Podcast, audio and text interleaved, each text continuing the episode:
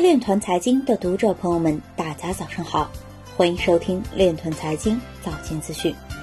今天是二零二零年一月二十二日，星期三，农历亥年腊月二十八。首先，让我们聚焦今日财经。以色列情报局指控哈马斯正在使用比特币进行融资。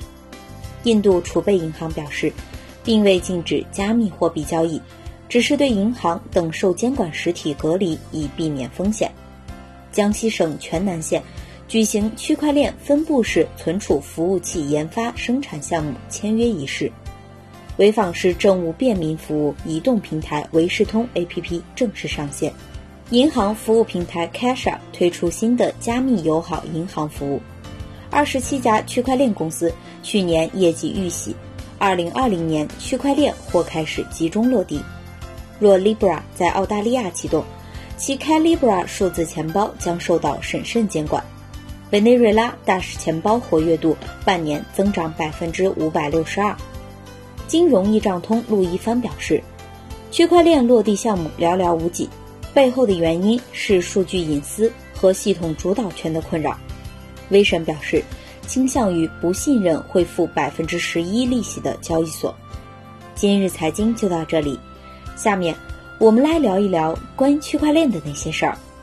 据新浪财经消息，一月二十一日，中国银行法学研究会理事长肖萨发文：“区块链的法律边界，分析区块链法律边界问题。”文中提醒，炒币圈谨防被割韭菜。其次，针对链圈的法律规制，我国相继颁布了密码法、网络安全法。区块链信息服务管理规定等法律法规来调整相关领域的社会秩序。最后，一般而言，区块链技术的违法应用可能涉刑的有四个类型，即拒不履行网络安全管理义务罪、帮助信息网络犯罪活动罪、侵犯公民信息罪、危害公共安全类犯罪。以上就是今天链团财经早间资讯的全部内容，感谢您的关注与支持。祝您生活愉快，我们明天再见。